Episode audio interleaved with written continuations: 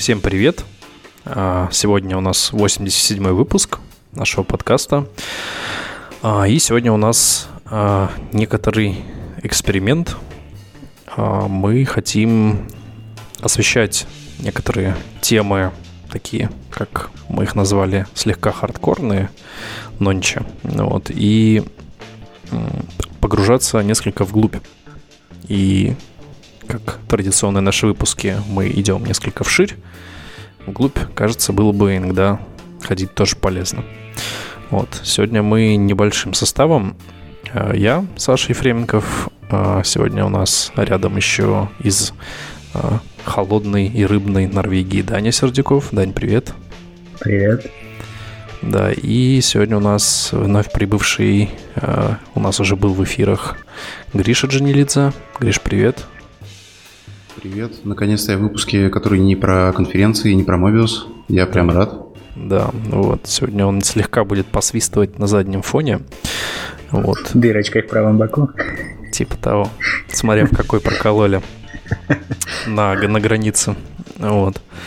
Да, и, собственно, у нас данный выпуск, сегодняшний выпуск, будет посвящен около JNI, около, э, так скажем, около интеграции с нативным кодом в Android, в частности в Android, да, а, так как я в Твиттере у себя писал, что мы будем говорить про JNI, и, возможно, какие-то люди, которые не знали или как-то просочился мой твит к кому-то приятного или неприятного, возбудились от того, что про JNI в Java начинают только рассказывать.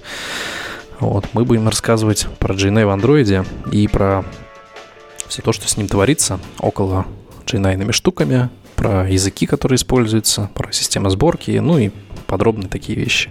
Вообще, а, давайте начнем с самого начала. Вообще, зачем и когда выгоден JNI а, вообще в использовании в проектах и кому, кому он вообще нужен? Почему бы, например, все на Java написать, когда это удобно? И тишина такая. То есть JNI не нужен, да, короче, Видимо, пришли да. к выводу, быстренько такие подумали и завершили подкаст. Ну да, можно расходиться. Нет, на самом деле от JNI особо далеко никуда не уйдешь, если ты хочешь работать с каким-нибудь там э, видео, нормально работать, в смысле не просто показать, а что-то там с ним делать, как-то обрабатывать. Э, если ты хочешь работать с видео, с high performance аудио, ну, low latency и все такое, или с нормально хочешь работать с графикой. Поэтому, типа, вот это как, как минимум три таких кейса, от которых ты, с которыми ты от JNI далеко не уйдешь совсем. Потому что все основные либо, все основное все, оно все же написано там на C, на плюсах, поэтому приходится как-то жить с этим. Ну или какой-нибудь ML. -очка. То есть, как бы ML. А, да-да-да, вот еще, еще как раз. Еще как раз в же подвезли, как раз, по-моему, в 24-м API level или что-то такое, uh, Neural Networks API, которые на самом деле тебе нужны только если ты там фигачишь свои фреймворки для machine learning, типа какой-нибудь вот ты свой TensorFlow решил написать, и хочешь, чтобы у тебя все на Android работало быстро и удобно, тогда ты пользуешься им. Если хочешь, чтобы у тебя работало как обычно, там, или так посредственно, то ты живешь без него, если хочешь, чтобы быстро и прям все ускорялось, все было офигенно, то вот приходится им пользоваться. Он тоже только нативный, под него Java обертки никакой нету, но это типа все равно опять тебе вряд ли нужно, если ты ну, занимаешься ну, машин и ну да, если ты занимаешься машин на уровне там э, обучить модельку ее заиспользовать в приложении, тебе это просто не нужно. Поэтому ну, вот такая хардкорная штука. Кстати, по поводу зачем вообще нужен GNI, вот э, у меня в андроиде вот это вот наше неловкое молчание, которое возникало в самом начале, слегка тоже были мысли по поводу того, что, мол, вообще на самом деле из-за того количества API, которое предоставляет Android, ну, в смысле заголовочников, да, для обвязок всяких J9 Android API, а, у меня складывалось ощущение, что оно таки не нужно. То есть оно реализовано как-то совсем странно, а, начиная от количества API, которые они нехотя пытаются реализовать, заканчивая тем, что элементарно сенсор API есть, а GPS API, к примеру, нету. И как бы получается, что э, для нативной части приходится слегка страдать, вот, и использовать джавовые части и пробрасывать их как раз в JNI вызовы, что не всегда приятно в том числе. Вот. Вы, кстати, сталкивались с ситуацией, когда вам необходимо было как-то какие-то э, API использовать Android-специфик в JNI, и, и у вас возникали проблемы отсутствия этого публично открытого API? Или нет? Да, что-то нет, не приходилось такого. А в чем проблема, кстати, была с GPS API? Ну, понятно, что API нет, но... Его нету. Да, но до, доступа там к девайсам, там, устройствам нету, из которых можно там сырые данные просто прочесть. Oh. Ну, к самому GPS-чипу-то. Так они же ведь э, хардварно специфичные, и для них нужен э, конкретный драйвер. А, ну да, тоже верно. Если линковаться к тупо заголовочником каким-то приватным, то, кажется, ничего из этого хорошего не выйдет. Ну, уже точно не выйдет. Ну, так, скажем. Ну, с, условной, с условным таким ограничением. В общем, потом мы затронем эту тему тоже с приватным API. Вот, кстати говоря, по поводу плюсов и минусов GNI, э, тут нужно понимать, да, что... Вот, кстати, на сайте э, с описанием Android Developers есть такая заметка о том, что в нормальной жизни старайтесь, пожалуйста, использовать Java и не использовать натив, думая, что он вам поможет в перформансе во всех случаях. Вот тут какой-то misconception получается, что, мол, он нужен для high performance, например, для аудиопроцессинга, для реал-тайм вещей каких-то, да. Хотя Google пишет, что не очень для performance вещей, и, мол, Java джитуется, ahead of time ится, и, и не используйте, пожалуйста, в ненужных делах, ненужных вещах сишные вызовы. Ну да, за исключением того, что у тебя в JNI доступ ко всей памяти устройства, да, то есть он как бы off-heap. А в Java у тебя, во-первых, есть ограничение по размеру heap а, ну и, соответственно, garbage collector. Ну, единственная разница. А тогда, в принципе, наверное, 99% кода можно писать на Java. И он, в принципе, даже будет работать. Ну, кстати, как бы касательно того, что off-heap, такое понятие, это касательно Java терминов, да, то, что, то, что мол, вне Java хипа. Так или иначе, все равно у тебя внутри твоего сишного контекста есть хип. Когда ты молочишь, ты да, уже понятно. попадаешь в хип. Понятно, да, я имел в виду, что... Да, автоматический, да, автоматический memory менеджментов. Так, Гриш, как у тебя там дела? Ты молчишь? Ну, я все еще в ракете, но да, я просто стараюсь как раз подобрать правильный момент. Но у меня такого опыта, чтобы э, прямо приходилось использовать GNI для какого-то такого непосредственного, э, ну вот только когда я пытался на вулкане что-то писать было, и то это такой не продакшн код позабавиться самому потому что, ну, вот у OpenGL есть обертка в Java, у Vulkan ничего нет, потому что иначе просто смысл теряется, потому что Vulkan как борется с тем, что у тебя bottleneck КПУ, ну, CPU, а ты на CPU в то же время начинаешь нагружать на всяким garbage коллектором, еще чем-то, поэтому смысл здесь просто пропадает. Поэтому в графике, например, типа, до сих пор далеко не уйти от натива никуда. Ну, кстати, Vulkan же появился не так давно в Android API дефолтный. По-моему, вместе с Nexus 6P и с Nexus 5X. Ну, что-то в шестерках или в семерках он что-то сошел. Да. По-моему, в семерках, да. Семерка, да. Окей, ну вот э, по сути use case у нас графика, какой-то реал-тайм, аудио-видео, декодинг, энкодинг, реал-тайм и вот подобного характера операции. Э, что интересно? Интересно то, что вот по поводу биндингов, да, такая основная тема. То есть говорят, что тяжело вникать в, в GNI.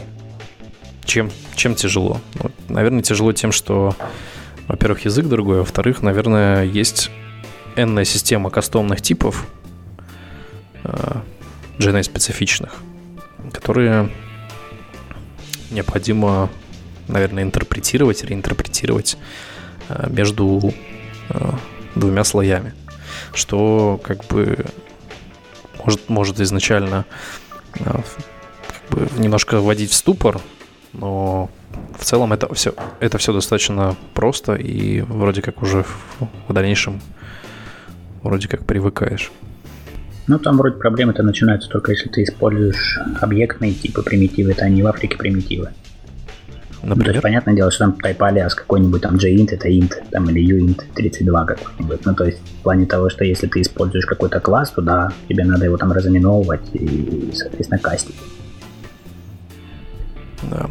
Вот, кстати, по поводу юинтов и интов, да, примитивов. Такая штука интересная. А, тут недавно разговаривали с ребятами, а, как безопасно привести а, входящий, э, например, JLong да, в Unit 64. Вот, типа, как его кастануть или как-то его по битам разложить, или что, что с ним сделать, чтобы, чтобы он нормально прочитался не в обратную сторону. Типа, кто... Если там типа разница с Big Indian и вот этой всей? Ну да, да, да. То есть есть ли какое-то решение, которое позволяет его провернуть правильно в две стороны?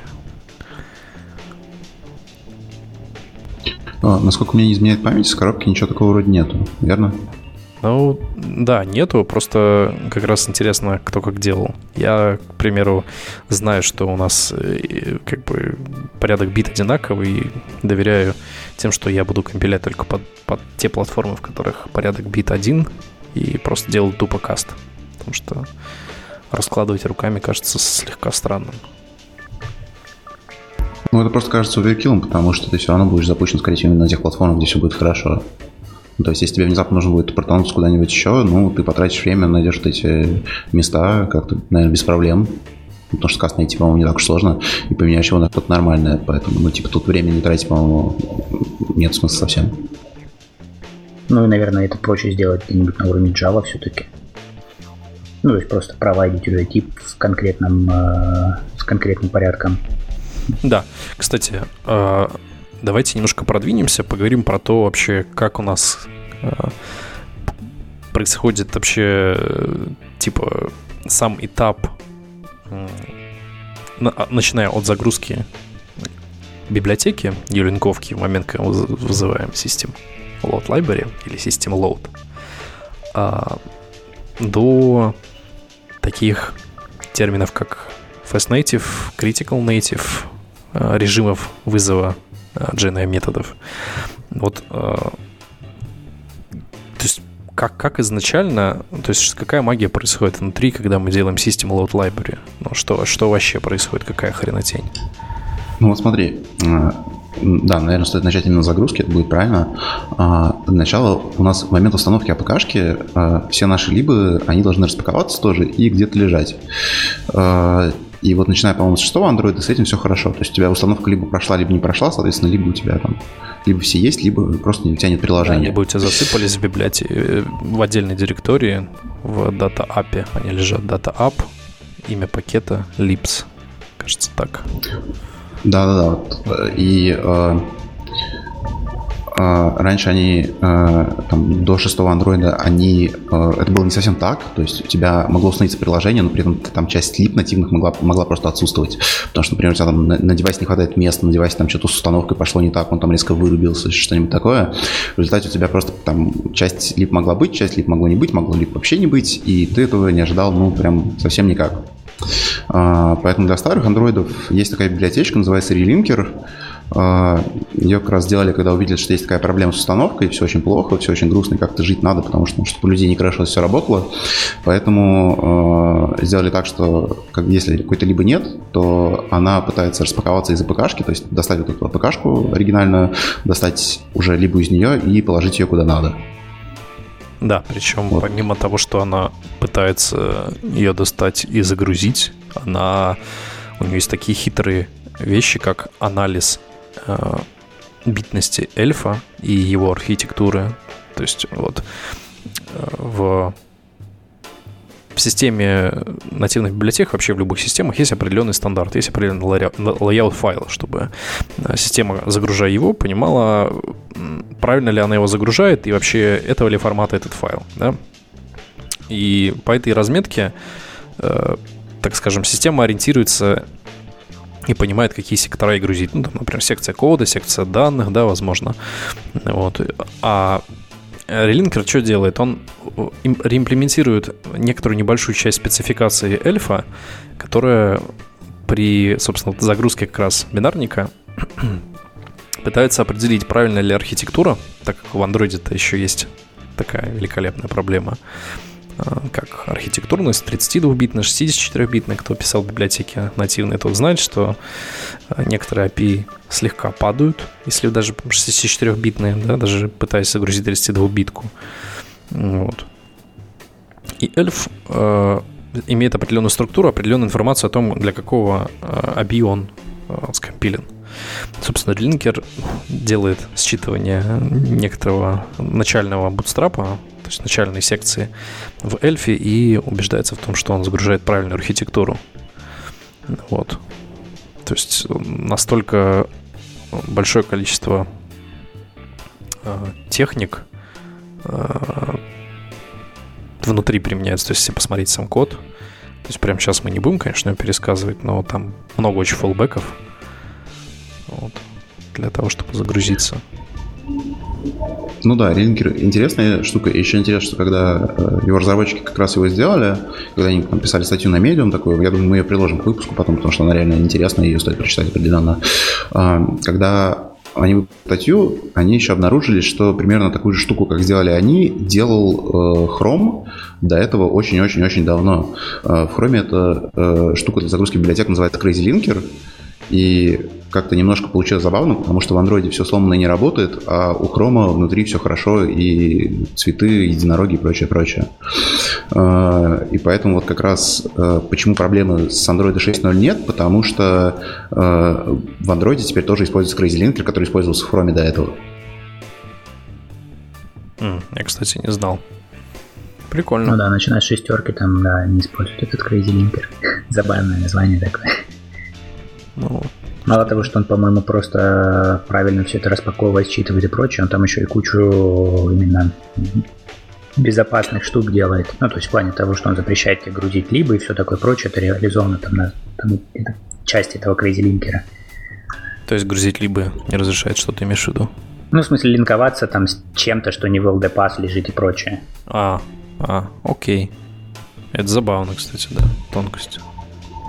Ну, я думаю, ссылку на Crazy Linker мы тоже приложим, потому что, если мне не изменяет память, там была очень-очень подробная документация, что они делают, почему они это делают и как они это делают. Поэтому это тоже такое, если интересно загрузка библиотек, это одно из лучших, что можно почитать, наверное, в андроиде. Да. В общем-то... И о чем почитать в целом забавное чтиво, да? Ну, вообще, да, забавно просто. Ночное чтиво.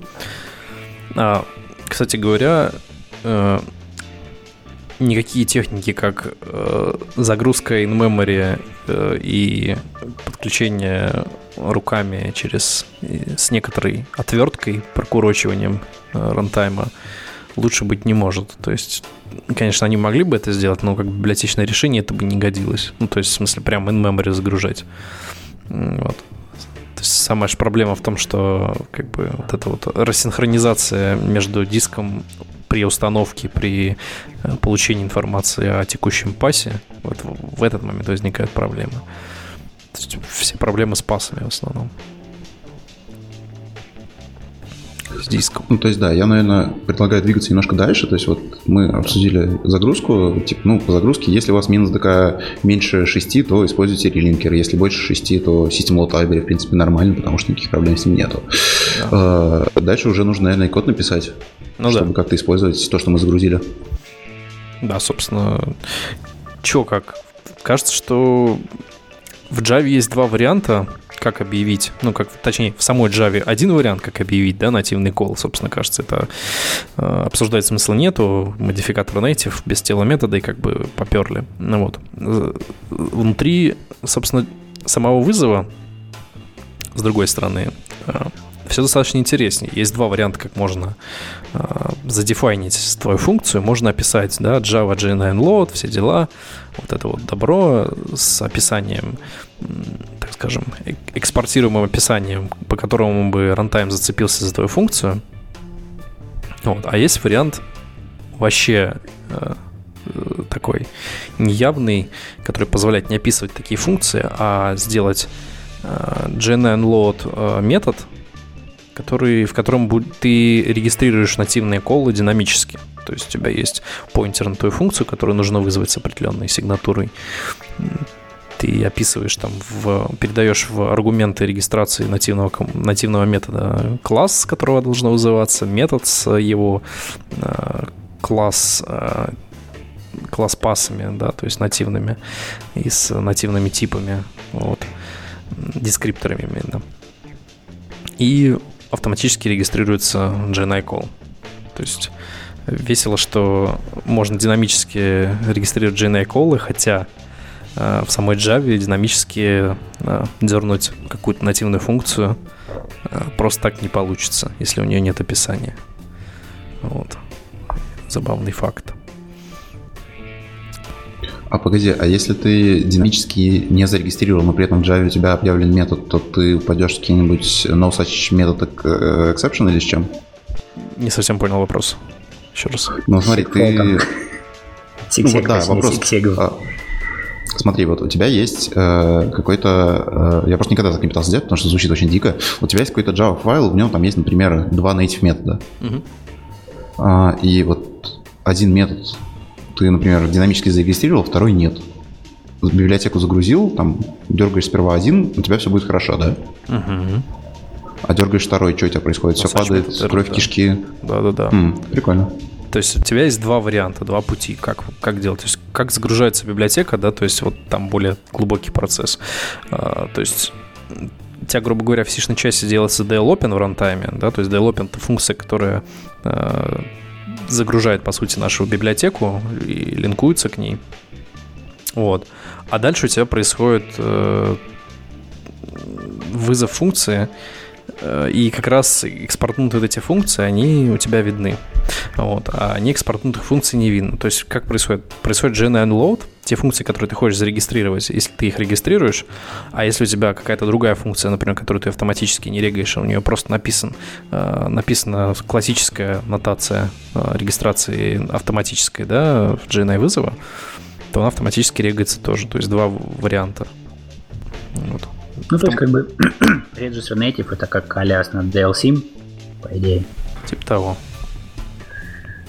Ну вот DLSIM и дергается, по сути. То есть, да, вот мы написали код, написали функцию, и в момент, когда runtime, в runtime есть байт-коды инструкции по типу э, нативных вызовов, э, причем, кстати говоря, да, в, байт-коде нету таких Э, специальных инструкций, которые бы вызывали именно нативный код, то есть какой-нибудь invoke native. То есть runtime оперирует исключительно модификатором доступа нативным. Вот.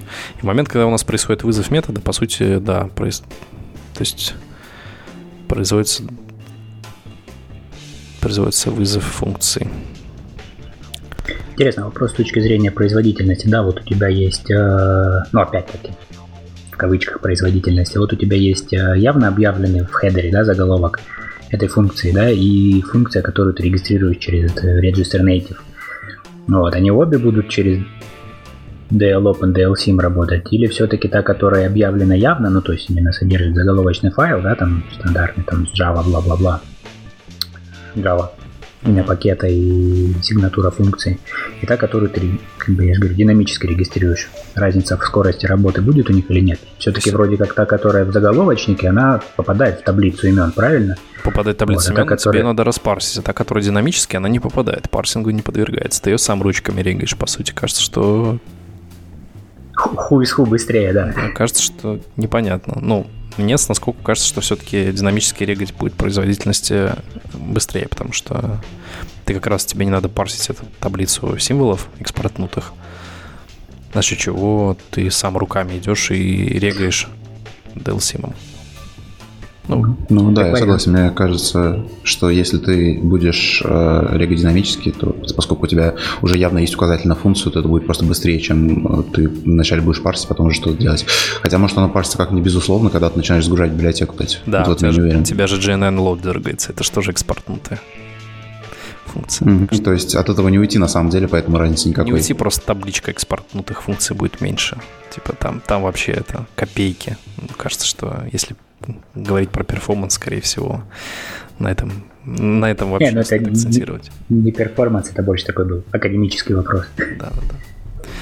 Интересно. Ну, раз мы про такое говорим, давайте я еще добавлю. Вот смотрите, если мы там э, часть будет в таблице символов, а часть будет динамически, то что будет из этого э, важнее? То есть, если мы одну и ту же функцию объявим в таблице символов и э, динамически, причем две разные реализации будет, то... Ну, слушай, скорее что... всего, та, которая динамически, по идее, должна перезаписать, что ли, экспорт. Хотя, может, тебе просто не получится ее зарегистрировать. Кстати, хороший вопрос. Ну, это такая дичь, которая при, в прикладном плане никогда не нужна, наверное, но просто такой интересный вопрос, типа, что было, если. Да, оно рождается в воспаленных головах иногда. Ну да, да, да, все равно в прозе никто такого делать не будет, потому что ну, хочет сделать, наверное, как-то консистентно и удобно. Хотя я уверен, что где-нибудь есть кто-нибудь, кто по-быстрому захотел сделать. Да, Проде, я вот не исключаю, что, наверное, кто-то попытался. Причем даже не в целях того, чтобы по-быстрому сделать. Куча всяких специфик типа security там и прочего. То есть там странности порождает. Короче, все, все под, э, под специальности в разработке нативной порождают свои, свои странности. А что такое в общем, Fast Native и Critical Native, ребят? Что за дичь такая? Зачем она нужна? Да, вот, вот давай про них тоже. Это такие две аннотации. Это внутренняя именно аоспуская тема.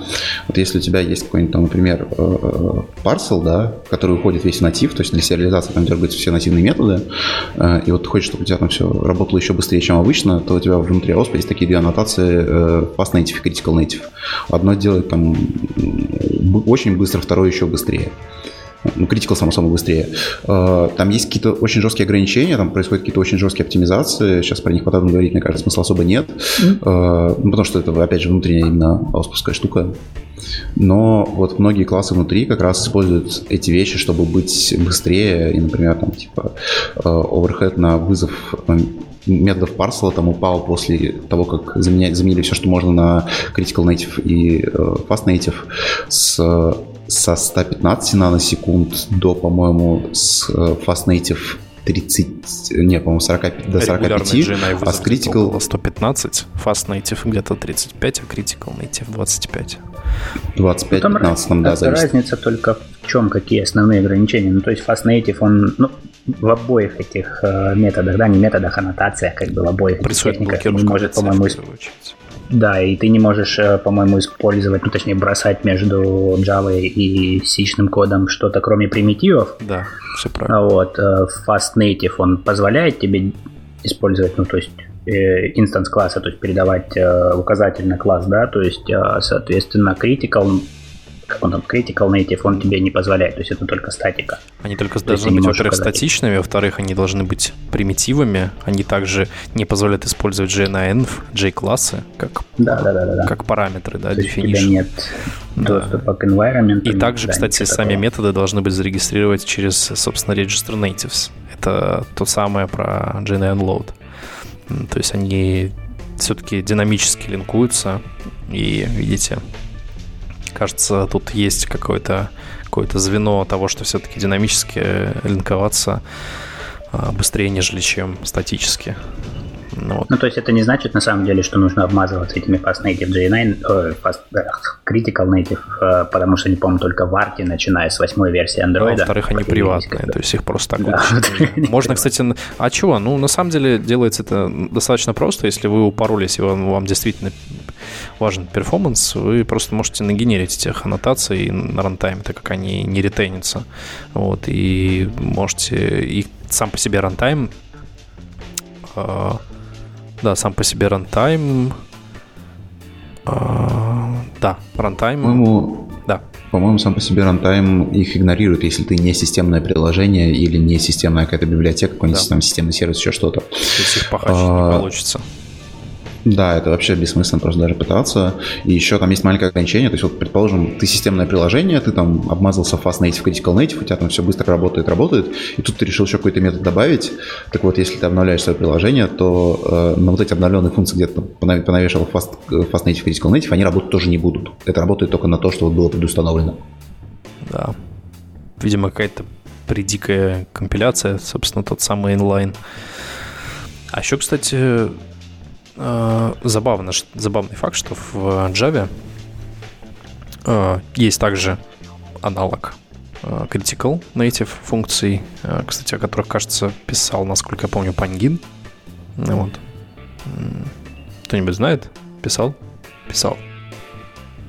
Вот. Я сейчас раз вспоминаю о чем-то. Если ты скажешь, как он там называлось, то я, скорее всего, вспомню Я не помню название статьи, но о том, что кто-то из оков писал по поводу того, как использовать э, Critical Native в Java, и что его можно действительно честно использовать, в отличие от Android. Да?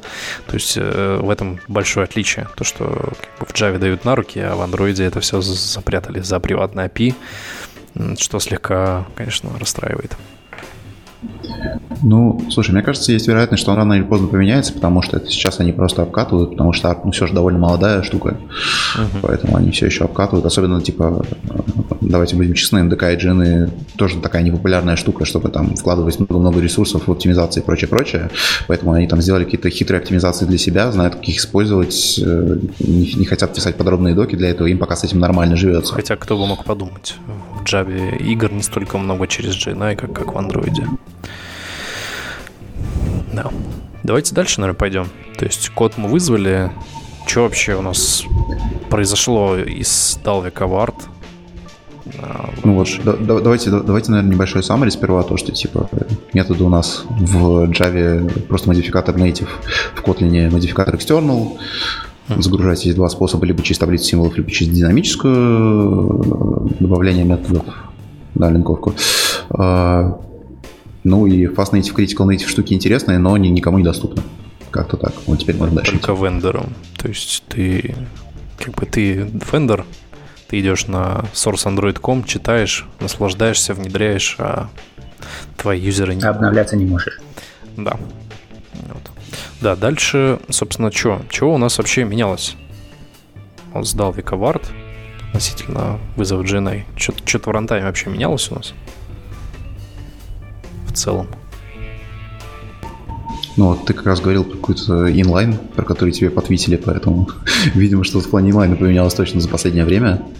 А, мне подвитили, кстати, как раз э, то, что было в самом начале. Это человек, который контрибьютил в Apache Harmony, вот. Один из контрибьюторов Юра из Новосибирска.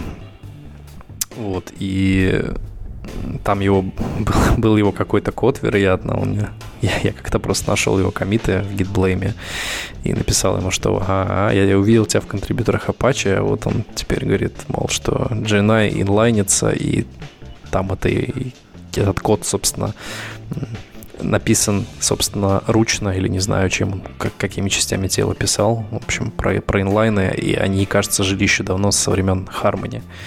Так что кажется, что э, касательно инлайна там ничего не поменялось. Интересно, кажется, что поменялось э, мимо инлайна. Что-нибудь было вообще или, или никто за этим не следил?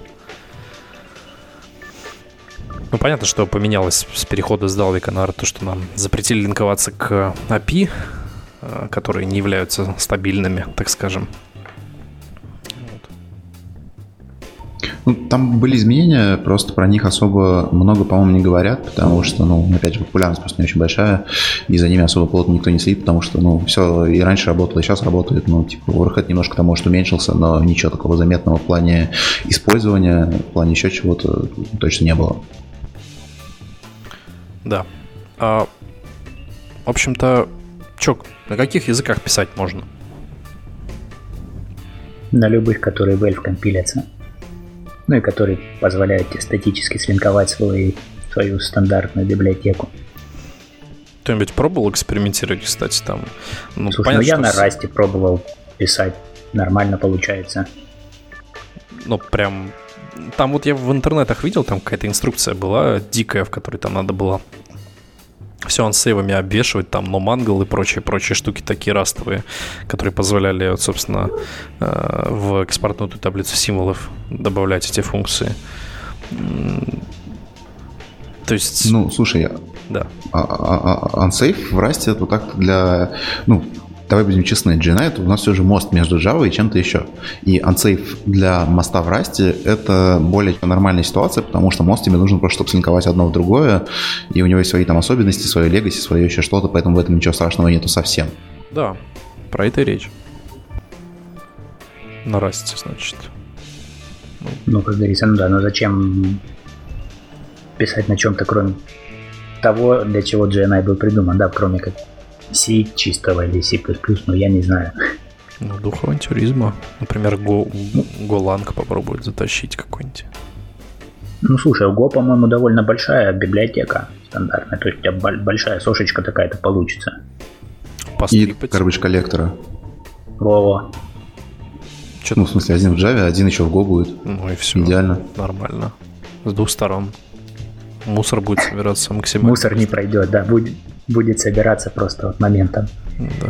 Не, вообще вы идете просто сейчас, на мой взгляд, немного не в ту сторону, потому что тут вопрос не, э, в чем писать, не на чем писать, а на чем скорее, можно писать. Ну, на чем можно, да, но просто так-то главный вопрос, по-моему, это то, что если у нас есть какая-то либо, мы хотим ее как-то заиспользовать, там, обернуть э, в Java и как-то ее дальше использовать, вот для этого есть GN, и вот GN как бы можно обмазать уже чем угодно. Хочешь, пиши на там, Bridge на C, хочешь, пиши на э, Go, правда, в этом смысла вообще нет, потому что, ну, да, хочешь пиши на Расте, хочешь на да, в этом, ну, есть... на, на, на Расте в этом есть какой-то смысл, поэтому можно на ассемблере, ну, тоже ты просто руками лишнее сделаешь, поэтому учитывая, что тебе просто нужно проксировать вызов через себя, ну, типа, из одной точки в другую, то, типа, ну, тут C выглядит как самый нормальный вариант.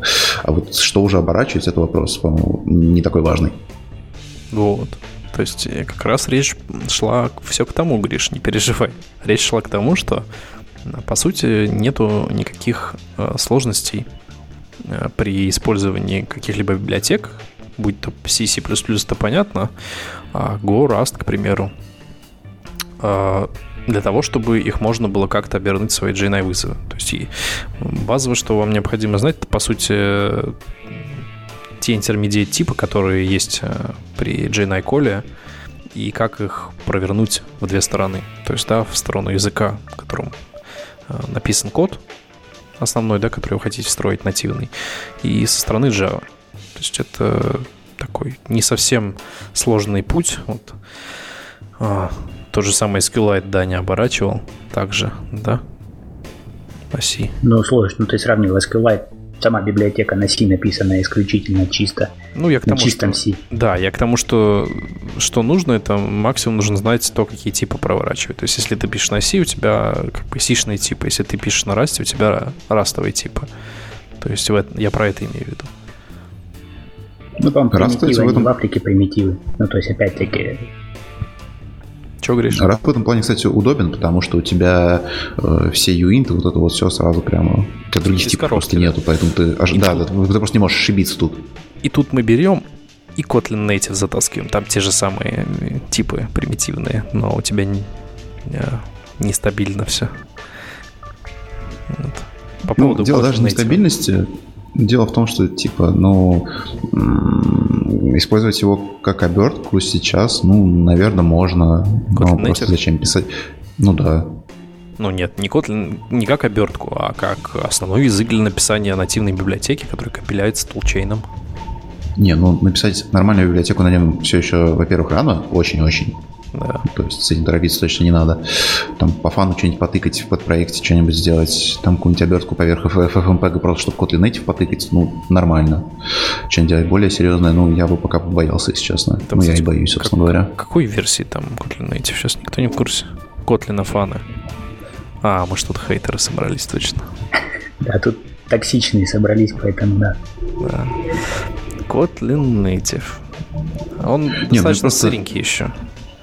Ну, просто зачем? У тебя есть Kotlin мультиплатформ, и тебе там 99% случаев хватит, хватит его.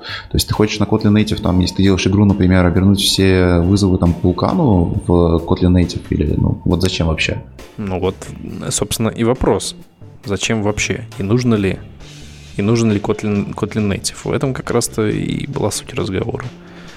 Kotlin Native, ну, он смотри. Как, как, знаешь, такой э, быстрый, дерзкий во все места, как говорится, во, во, все щели э, JavaScript, JVM и нативного мира, поэтому непонятно, что с ним. Ну вот смотри, ты на это смотришь немножко как раз JVM разработчик, мне кажется, потому что с ним, в принципе, понятно, что он пытается занять, наверное, ту же нишу, что Go и Rust и прочее, прочее. То есть, типа, если ты хочешь писать что-то э, нативное с нуля, то вот тебе язык, можешь пробовать, можешь там веселиться с ним, искать, какие подводные камни ты тут гребешь и прочее, прочее. Э, но для Android-разработчика там, наверное, удобно тем, что у тебя знакомый синтаксис будет, еще что-то, поэтому, типа, если там хочешь что-то нативно написать, то уже все знакомо, стандартная библиотека знакома, все знакомо, это удобно. А так, кроме этого, ну, смысла пока особо, мне кажется, нет совсем. Я смотрю, как человек, который ни разу на нем не писал, пишу нативные вещи исключительно на C, на C++, поэтому вопросы такие задаю. Вот. Ну, смотри, давай я тогда немножко, наверное, наброшу. А, при этом, ну, то есть ты не видишь смысла именно в Kotlin Native, но при этом видишь смысл в Go и Rust, или как это работает? Я вижу смысл в любых других языках, но не вижу смысла в текущий, текущий момент в Kotlin Native, потому что из них трех он самый э, не пропулированный, скорее, и брать его просто так в пород очень страшно. Не, ну понятно, потому ну. что, видимо, он молодой еще, то есть, как бы, сколько там этому Native, ну, блин, опять с другой стороны. Ну вот да, Я ты просто сравниваешь Go, который разрабатывался там, сколько, по-моему, с 9 или 10 года, да, сравниваешь раз, который там тоже с 10 11 плюс-минус, по-моему, и сравниваешь Kotlin Native. с 12 разрабатывался. Ну, сам язык, да, сам но язык. у самого языка изначально были другие цели, согласись. То, что сейчас подумали, то, что вот давайте попробуем сделать бэкэнд еще в натив, ну, это такой бонус, скорее экспериментальный пока, но... А ты уверен, что они недавно начали об этом думать? Ну, мне кажется, да, потому что все же э, там, э, весь технопиар Kotlin на первое время был построен именно на JVM, интеропе с JVM и прочее, прочее. Поэтому, если бы они задумались об этом давно, то было бы странно, что весь, э, вся, все попытки припиарить Kotlin строились именно на том, что он не такой хороший язык, который бери и пиши подо все. У меня есть теория. А именно знаешь, какая? Да, давай. Потому что провернуть э, компилятором байткод несколько проще, чем про- провернуть и JS. Хотя JS не так сложно транспилером.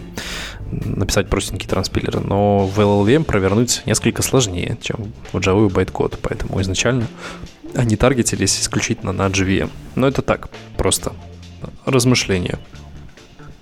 Не, ну вот да, я, я это понимаю, и поэтому говорю, что одно дело таргетиться, а второе э, надеяться, что у тебя будет бэкэнд вот что-то такое. Мне кажется, для них это реально было такой чем-то экспериментальным попробовать, то что подумали, что можно и вот так вот сделать, учитывая, что с, э, в нативе как раз языками там за последнее время пошел какой-то бум, опять же, те же Go, Rust, там, Swift. Ну, я вот смотрю на Kotlin Native, и у меня такое ощущение, что просто второй C++. Ну, правда. Там много непонятных вещей, много непонятных перлов. Э, единственное, что, возможно, у Kotlin более детермини...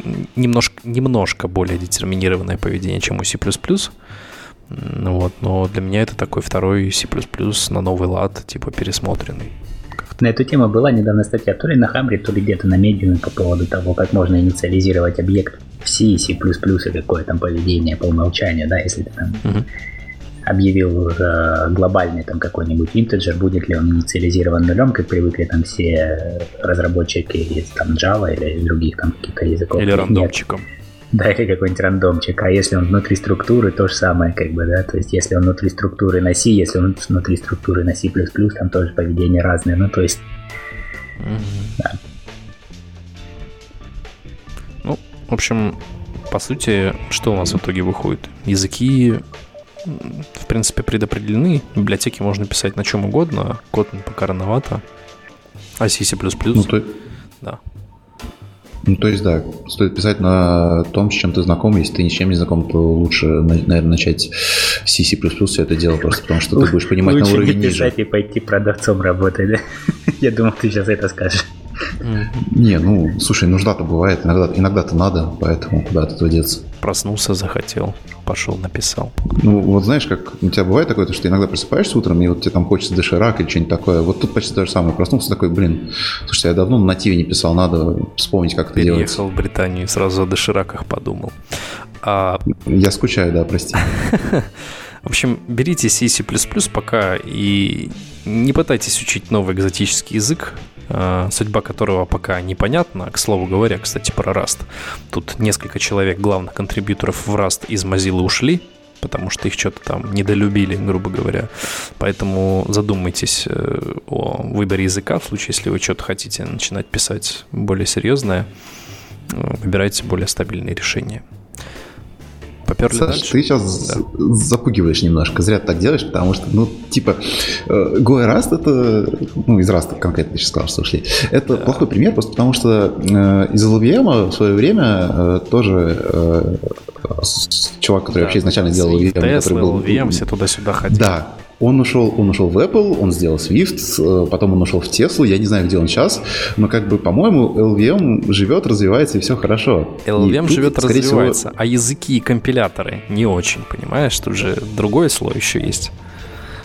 Э, ну, компиляторы как бы, поскольку LLVM все же развивается. Ну, давай LLVM это бэкэнд, а я про фронтенд ну. компиляторы, языков именно парсить. Фронтенд, ну, типа, да, там не особо меняется. Но в бэкэнде все равно что-то происходит, и это, по-моему, главное, что есть в LLVM сейчас вообще. Да, да, да. есть, я к тому, для что фронтенда... как бы, подожди, Гриш, для тебя же не только LLVM важен, для тебя важен инструмент, для тебя важен анализ кода, для тебя важна компиляция, для тебя важна поддерживаемость, э, собственно, самого кода и эм, фикс э, и дальнейшая поддержка в целом вообще языка как и экосистемы. Rust, Go и Kotlin, у них все-таки экосистема не такая обширная и богатая, как у C, C++, согласись.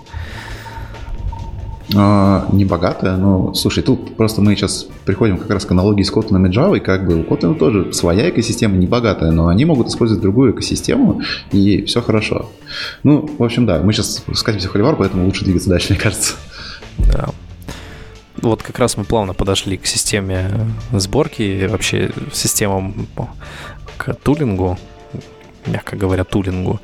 Вот. Э, в общем-то, нативный тулинг что у нас нонче? У нас нонче для андроида, по сути, это чего? CMake, и можно и мейком старым обойтись, который сейчас уже задеприкейчен. Вот. А, вот этот мейк, про который ты говоришь, это назывался Decabил. Decabил, да, я про это Да, да, да. То есть это да. не чистые мейк-файлы были. Да, Кстати, да там все же есть особенности отличия. Ботва, которая генерила мейк-файлы, по которым да. потом появился код. Да. Ну, я еще застал. Ну, то есть, Android Gradle плагин тебе сейчас, там, по-моему, с третьей версии не дает ничего, кроме CMake. То есть там DK можно включить, там тебе сказано 10 раз, что он деприкейт, ну, тебе нужно отдельный флажок включить. Но он, да, там будет ворнинги на все писать, говорит, что тата лучше мигрируй, пока не поздно и прочее, прочее. Поэтому, типа, ну, если хочешь писать на C, если, ну, если даже на C, на чем угодно, там, на любом языке, то помимо CMake просто ничего нету совсем.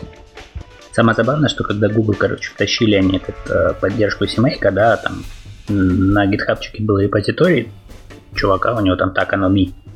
Вот, у него был, короче, репозиторий, там Android CMake довольно... Андрей Камаев его зовут, странно, из России, из Интела. О, круто даже.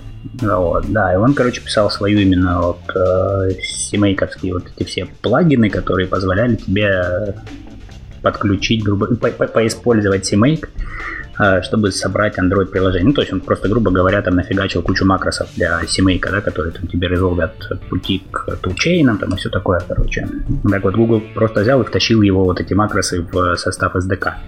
Вот, начиная там с версии 3.6, да, они сейчас поставляют, по-моему, с какой-то версии CMake они его, короче, поставляют. А в 3.7, по-моему, CMake они на, на, как бы на уровне самого CMake э, разрешили, как бы, ну, вернее, поддержали сборку андроидовских лип.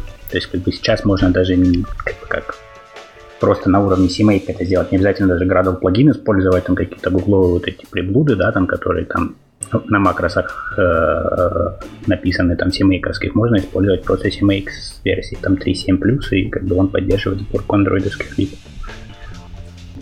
Ну, кстати говоря, не семейками единым можно, в принципе, э, что-нибудь закостылить своими руками, просто у этого чего-то будет поддержка, поддержки со стороны Android Gradle плагина.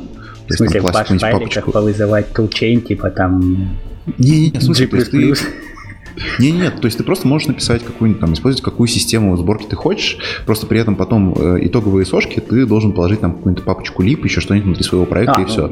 Ты, в принципе, да, можешь да. даже какую-нибудь таску на Gradle для этого написать, и, в принципе, у тебя будет такой, такая система сборки, сборки интегрированная с Gradle плагином на минималках. То ну, есть ты, не худший вариант на самом тебе деле. Тебе просто нужно вызвать CMake, указать ему toolchain, которым ты будешь пилить. Toolchain, собственно, Android. На самом деле, если вы знаете, то у CMake есть, короче, ну так сказать, не публичная инструкция, вот это минус большое B, да, то есть дефис большое B, который тебе позволяет указать директорию билда, в которую надо все это билдить. И вот как бы это вроде, насколько я помню, они ее не публично, ну как, то есть публичного API для нее нет, да, то есть она там не в э, help не показывается, что ты можешь использовать этот switch не, не где-то еще, но Google при, делает примерно, вернее, но Google как раз именно это и делает, они используют этот вот этот switch, чтобы указать конкретную директорию, в которую CMake будет билдить твои либы. Э, мне кажется, это такой способ деприкейта по, си, по симейковски. Э, вместо того, чтобы просто говорить, что ты деприкейт, ну, там пытаться выпилить, ты понимаешь, что у тебя останутся все равно клиенты, которые это используют, ты просто берешь, выпиливаешь там всякой документации, хелпов и прочего-прочего, надеюсь, что все просто про это забудут. Подожди, по-моему, она никогда не была публичная этот свич. Она не была? Мне казалось, я просто не, не, не, то есть там давно. официальный способ билда на CMake, ты создаешь директорию, там, в которую ты хочешь билдить, потом в нее переходишь, из нее запускаешь CMake просто с указанием директории, из которой брать, короче, сырцы, да, то есть где у тебя лежит CMake файл. А вот, как бы, но вот этот switch, он, как бы, по-моему, никогда не был публичным, вот он позволяет тебе, грубо говоря, запускать CMake в любой директории, просто указав, короче, директорию CMake files и минус B директория, куда билдить. На самом деле странно, почему он не был публичным, это API как бы, ну, но да. Но он ломает базовую концепцию CMake, как ты говоришь, что нужно перейти в директорию и да, CMake-нуться оттуда, откуда э, торчит сам CMake. Поэтому... Но зато он позволяет тебе избежать вот этих всяких там чдиров и прочего на уровне там градлового плагина и прочего. Ну да, да, да. Все верно. Ну и просто тебе все равно это руками вряд ли придется делать, потому что Android Gradle плагин все за тебя уже сделает.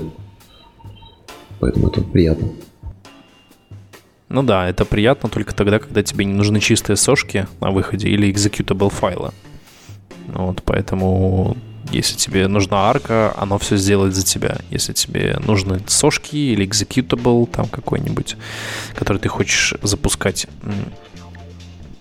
внутри да, андроида, то это уже слегка более извращенная комбинация в виде семейка, в которой ты указываешь toolchain и build ишь вот руками. Ну, просто, по-моему, это как раз логично, потому что Android Gradle плагин у тебя как раз про Android, поэтому логично, что он не будет там про сборку, сборку сошек, еще чего-то, еще чего-то. Про сборку андроидных сошек я им как раз имею в виду. Ну, в общем, да, плагин скорее для того, чтобы обернуть инфраструктуру на либо APK -шку, либо AAR -ку для возможности build а в нативную платформу. Ну вот да, тут сборка сошек ломает концепцию тоже. Да. Вот, они иногда нужны. Или executable, например, да, вот тоже. Кстати, executable без э, э, FPy, FPIC не собираются. Вот. Опции. Position dependent. Так, чего? Пойдем слегка подальше, да, то есть система сборки у нас по сути одна, это CMake, если мы хотим что-то собирать APK-R, Android App Bundle, то все Android Gradle плагином. Если хотим сошки отдельно executable, то идем руками в CMake, указываем наш toolchain. Кстати говоря, чтобы э, не майнить параметры руками, есть такой хак интересный, можно пойти в .external native build директорию э, и забрать ниндзя конфиги, которые там, собственно, генерируются, и как бы прокомпилять с теми же самыми флагами, которые, которые бы вам прокомпилял Android Gradle плагин, который все генерит. Если вам нужно что-то прокомпилять снаружи. Вот. Да, или просто посмотреть, почему у вас ничего не работает, и убедиться, что там каких-то флагов не хватает или наоборот какие-то лишние. Ну да. Так, чего дальше пойдем, да? Э, тут э, по поводу обновления инструментов, да? Недавно же э, тут, ну как недавно, две версии, даже уже почти три версии а, Android NDK. Э, у нас был выпилен MIPS архитектура, да, за счет э, невостребованности, мягко скажем. Э, и, собственно, это наложило некоторый отпечаток на работе с Android Gradle плагином ниже 3.3. Кто-нибудь сталкивался с такой проблемой?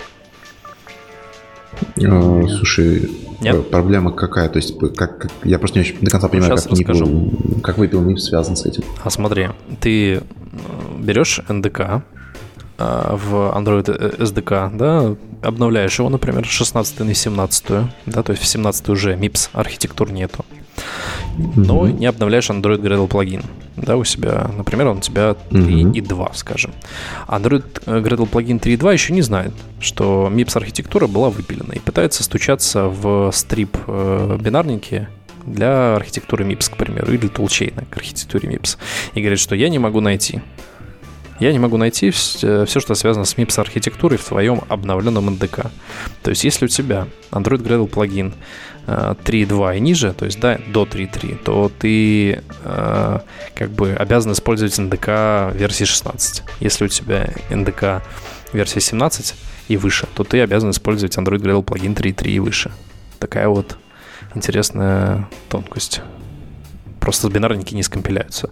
Причем даже не то, что не скомпиляются, даже у тебя, если э, в проекте где-то подключена нативная библиотека, и э, в ПКшке, да, именно, если у тебя для твоей ПКшки Android Gradle плагин 3 и 2, к примеру, NDK 17, то у тебя та же самая проблема, что у тебя попытаются стрипнуться мипсы, к примеру, которые есть где-нибудь в какой-нибудь директории, какой-нибудь библиотеки, и у тебя все пойдет по одному месту.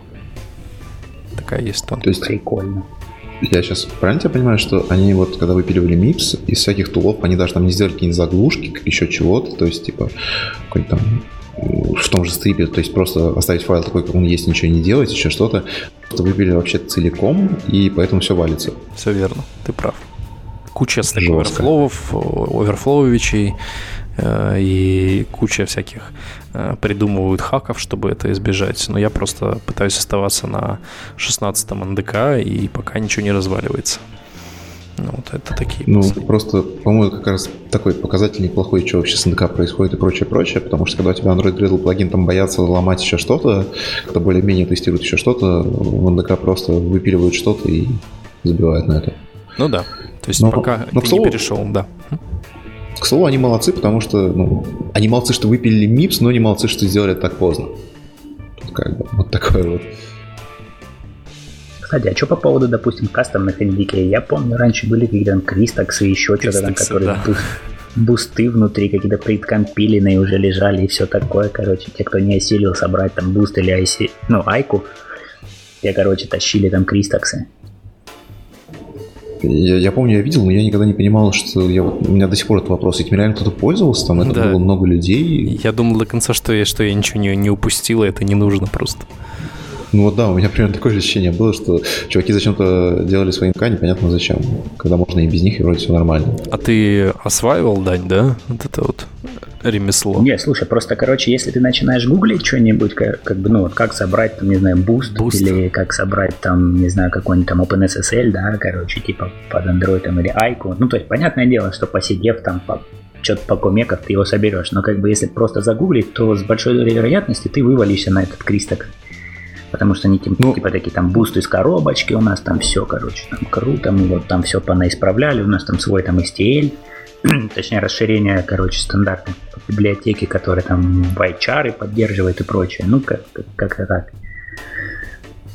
Ну, слушай, я, я не знаю, как сейчас, но я просто хочу подтвердить, что это правда, когда там в 2014 году пытался найти как Boost собрать, тебе сразу подсовывалось как раз э, кастомные НДК вот эти, и, но я просто все равно побоялся тогда это даже трогать.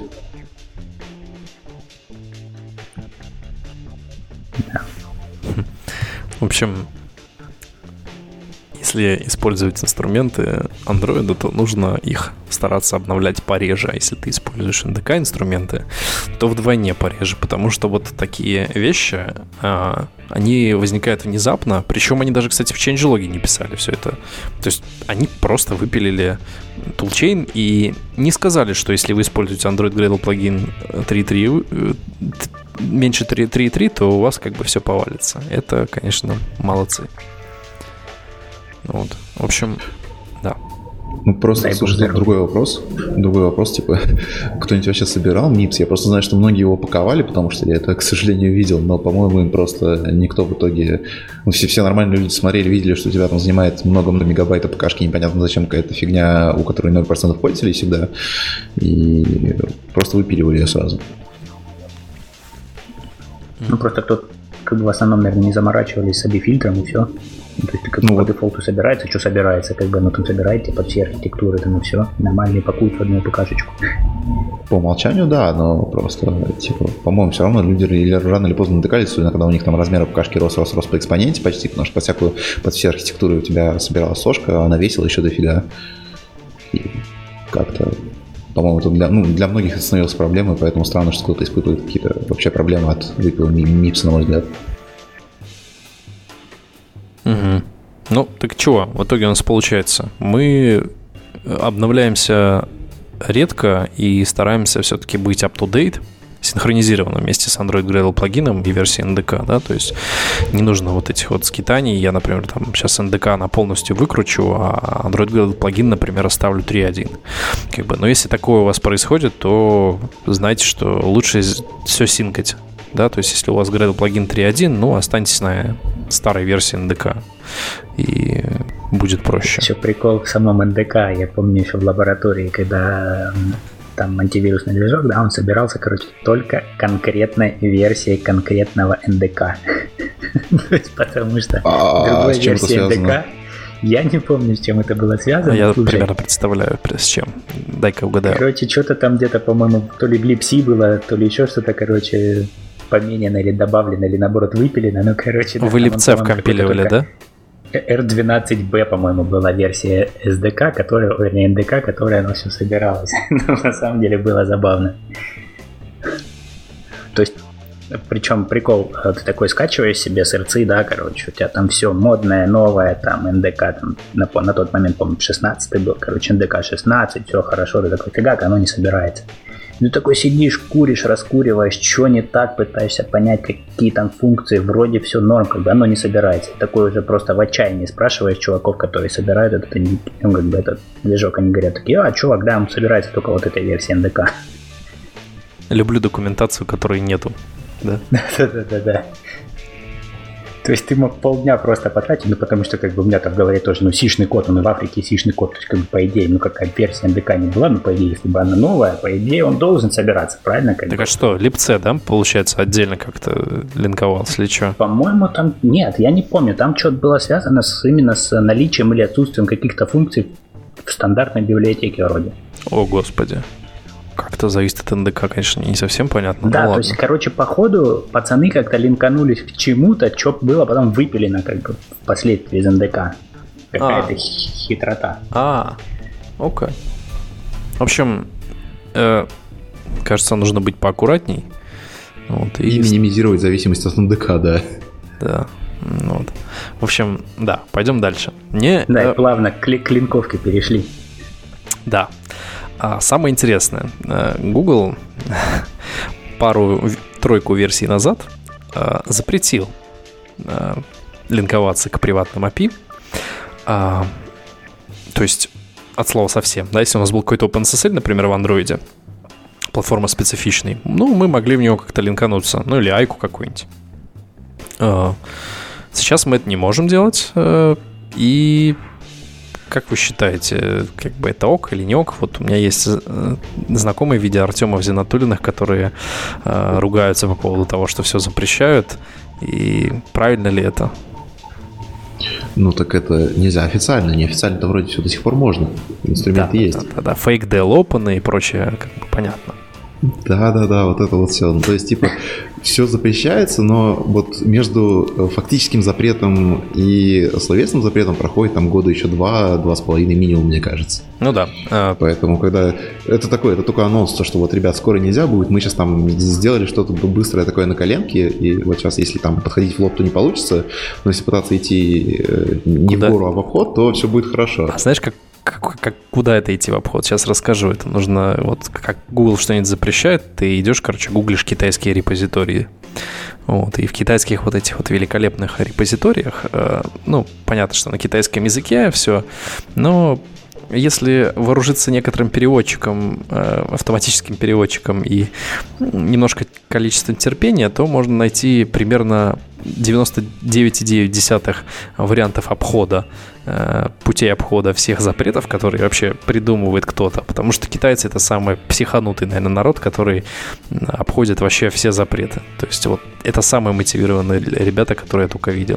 И Но вот, они собственно... за китайским фаерволом живут, им надо уметь обходить запреты. Да, да, да, вырываться в свет. Так вот, э, есть великолепные штуки типа фейк делопинов, которые там позволяют э, сделать вид в фронтами, что они линканулись, и дальше по прямым адресам ходить и подцепляться ко всем функциям. То есть, ну, как бы э, защита есть, но она такая достаточно слабенькая от вызовов приватных функций. Ну, слушай, если линковаться там каким-нибудь либо, ну, не знаю, там OpenSSL, ну, наверное, я бы я б таскал свой, да, то есть это, наверное, хорошо, что они как бы запретили, ну, скажем так, запретили к нему линковаться, да, то есть, а вот что касается того же самого Айку, ну, блин, тут фиг знает, таскать с собой как бы Айку, которая не очень-то легкая, ну, понятно, что ее можно кастрировать, да нельзя, но как бы все равно она не совсем такая легкая-легкая библиотечка, да, получается, сошка. плюс ты задату к ней таскать, ну, это совсем уж пипец.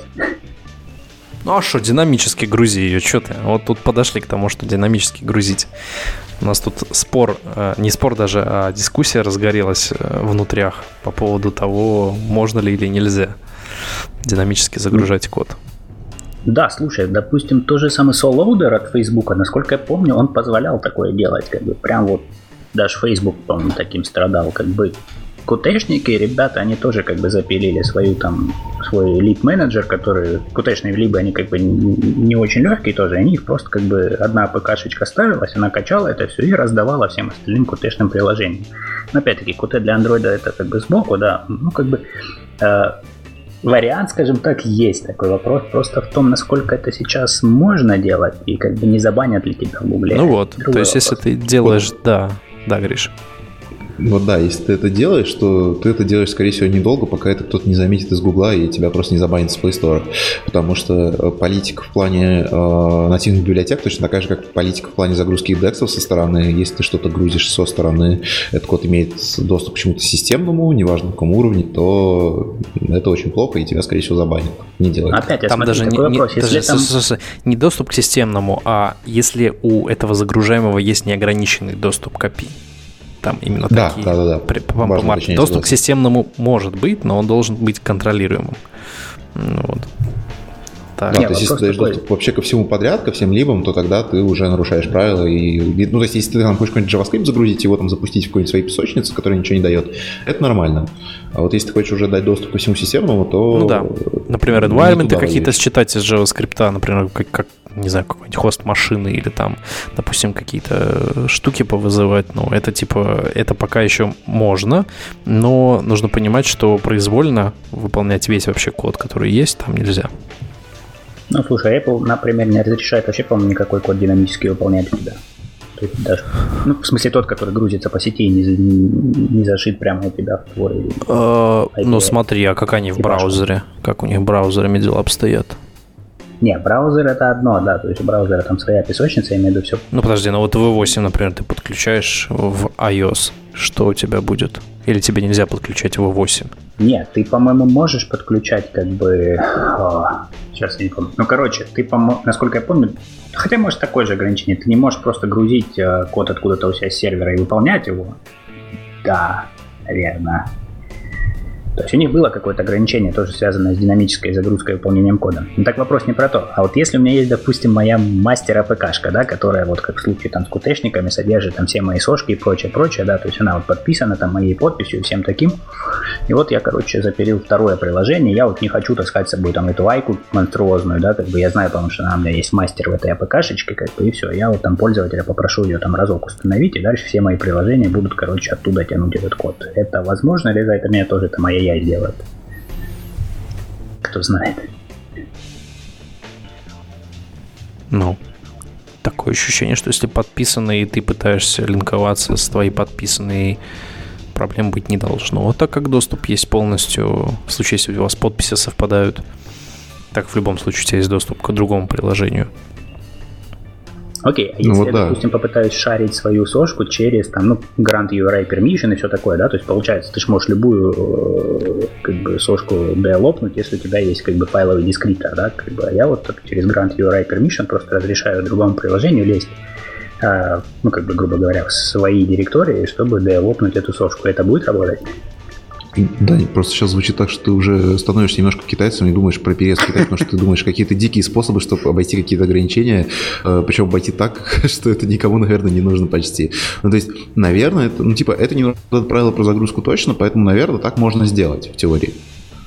Потому что все равно у тебя доступ к сошкам всем есть, потому что они лежат все равно, они ставятся от, от системного пользователя, а не от пользователя приложения, поэтому тут даже не важно, наверное, на подпись. Хотя, может, там доступ к папке по пользователю. Вот я не, не уверен. Доступ к папке. То есть, если... Доступ, Нет, к папке, папке другого приложения. Да, другого приложения. Да. Да, но я просто про сами либо, сами либо ставятся системы именно, ну, то есть install вот это вот все, э, этим занимаются именно системные демоны, именно системные сервисы. Ну, то есть к папке, возможно, да, к папке вот я не уверен. Но, по идее, если у тебя есть доступ к папке, то ты без проблем можешь это делать, ты даже, наверное, не нарушишь никаких правил, ну, то есть, по крайней мере, может, ты нарушишь какие-нибудь неписанные правила, но писанные правила ты точно никакие не нарушишь этим. Ну, неписанные правила – это когда удобно тебя забанить. А такие случаи могут в какой-то момент произойти. Кстати, по поводу загрузки динамического кода, тут веселый факт. Э, есть такие ребята, Alibaba называются, у них есть такая библиотека э, EndFix. Они реализовали возможность загрузки декса динамически с помощью специальных скомпилиров... специально скомпилированных дексов в виде .patch файлов подписанными. Вот. И прикольно то, что они это SDK таскают за собой в Play Market. У него есть приложение. Мой друг Вася мне рассказывал, когда смотрел у них приложение.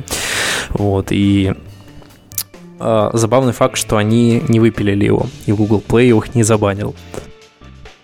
Погоди, то есть вот прямо сейчас, в 2019 году они так делают, потому что это очень странно. Они, возможно, этого не делают, но сама библиотека внутри есть. Mm. Ну просто, то есть, да, тут тоже важное ограничение, то что у них может быть библиотека, но и при этом, если они не используют, они тоже формально никаких правил не, не нарушают. Слушай, ну, ну тут важно, уже шаткая важно, дорожка, важно, Гриш. Важно, да, тут просто еще важно понимать, зачем вообще изначально нужно было это ограничение. Ну, то есть, вот почему вообще нельзя динамически загружать код, что-то с ним делать. А, потому что, то есть тут проблема не в том, что ты вот такой вот там плохой разработчик и можешь загрузить что-нибудь плохое, там получить локацию пользователя без там, а, разрешения, потому что все равно не получится, тебе пермишн все равно нужен на все, и как бы, ну, потому что в первую очередь дело именно в том, что э, поскольку все делали решения загрузки код динамически какие-то свои, они обычно все получались адово дырявые и очень проблемные. Поэтому это открывало просто огромный простор для remote code execution, потому что тебе там э, найти какую-нибудь дыру в конкретном приложении, которое там разрабатывают два с половиной человека, ну вот эту либо для загрузки, э, наверное, в разы проще, чем да. сковыряться в системе, в которой уже там дырки закрываются с бешеной скоростью, и их там почти не осталось. В основном все RCE-шки основаны на них китайские. Ну вот да, во, во, во, время, во времена четвертого андроида все RCE-шки почти основывались на том, что ты можешь получить доступ через... Ну, то, что у тебя саппорт Multidex э, распаковывал DEX-файлы от э, пользователя приложения, они базируются в основном на том, что мог DEX как-то перезаписать, туда что-то добавить, включить какую-то точку доступа, ну, то есть ну, такой Э, чтобы заинжектиться как свой код туда, и вот дальше уже у тебя получался запуск твоего кода внутри чужого приложения, которое может там принять всякие авторизационные сессии, что угодно. А, а сейчас, как бы, в принципе, такая история могла быть похожая с нативными либами, потому что ты мог э, просто непонятно что загрузить, непонятно откуда, никак не верифицировать, ничего с этим не сделать. И Это ладно. Есть тут у меня хороший да. пример по поводу того, когда что-то не оттуда загрузилось. Не дали, как, может быть, с месяц назад, да, когда у всех там поломалась сборка проектов, когда там в JCentry кто-то опубликовал, короче, Android X или какие-то саппортные библиотечки. Да, с билд-гредлами внутри. Да, да, да, да. Так вот, то есть я сейчас просто к этому сейчас подвожу как раз к тому, что типа э, Google все же пытался закрыть весь простор для Remote Code Execution, и это в принципе видно, потому что вот на Google Play Bug Bounty, например, Remote Code Execution это э, такие типы багов, за которые платят больше всего остального. То есть там, э, если э, используются какие-то приватные данные пользователя, это там 1000 долларов, типа минимум. А, если речь про Remote Code Execution, какого-нибудь там приложений партнеров как раз, которые участвуют в этом бакбаунте, это уже 5000 долларов. Ну, то есть, мне кажется, просто ребята поняли, что они там почти все закрыли, что только можно, и поэтому можно там платить прям смело-смело. Ну, Надо так, короче, оп, найти чувачка внутри Фейсбука, который типа будет эти дырки делать, и ты их будешь, короче, типа находить. Китайского чувачка. Да-да-да. И потихоньку левачить. Да. То есть итог. Э, куча чуваков, которые э, придумывали свои динамические, динамические загрузчики кода, э, были рестрикнуты правилами Google Play по, по простым и понятным свойствам того, что RCE это достаточно частая уязвимость, которая о которой никто из разработчиков не задумывается. Все хотят на лету менять код, но не задумываются о том, что код нужно подписывать, нужно делать какие-то публичные приватные ключи и, грубо говоря, использовать хотя бы RSA, который минимально, ми, минимально э, допустимый уровень к подписи э, твоего кода имеет какое-то отношение – э, об этом не задумывались вообще от слова совсем. То есть и э, имея вообще такую возможность загружать код динамически, который, заметь, заметим, загружать код динамически, который имеет доступ к систем, системе, неограниченный доступ к системе, да? То есть не стоит сравнивать это с сэндбоксы какие-нибудь, то есть, да, браузер, например, тот же самый, который там JavaScript рендерит или как-то там э, ходит по системным вызовам, там какие-то свойства, например, получает, то есть ограниченный доступ к API Sandbox. И чисто сошка, которая вот грузится и исполняет вообще весь код, который только можно, и она также может э, напрямую ходить в память, грубо, грубо говоря, к вам пришел незнакомец из сети и начал лезть вам в голову. Вот, и как бы кажется, что... Или куда-нибудь другое место. Ну да, как повезет, как смотрю, какой незнакомец. Вот, и как бы итог этому э, рано идти JavaScript или какое-нибудь другое, другое добро в ограниченный JVM – или не JVM, или JSVM, в общем, без полного доступа к неконтролируемого полного доступа к системе. Вот. Тут мы, кстати, плавно подвели к нашему последнему заключительному пункту а, про великолепный миф, а, мой любимый о том, что если мы все переписываем, перепишем из Java на C++ и скомпилируем в нативной библиотеке, то магическим образом э, у нас э, безопасность приложения станет лучше.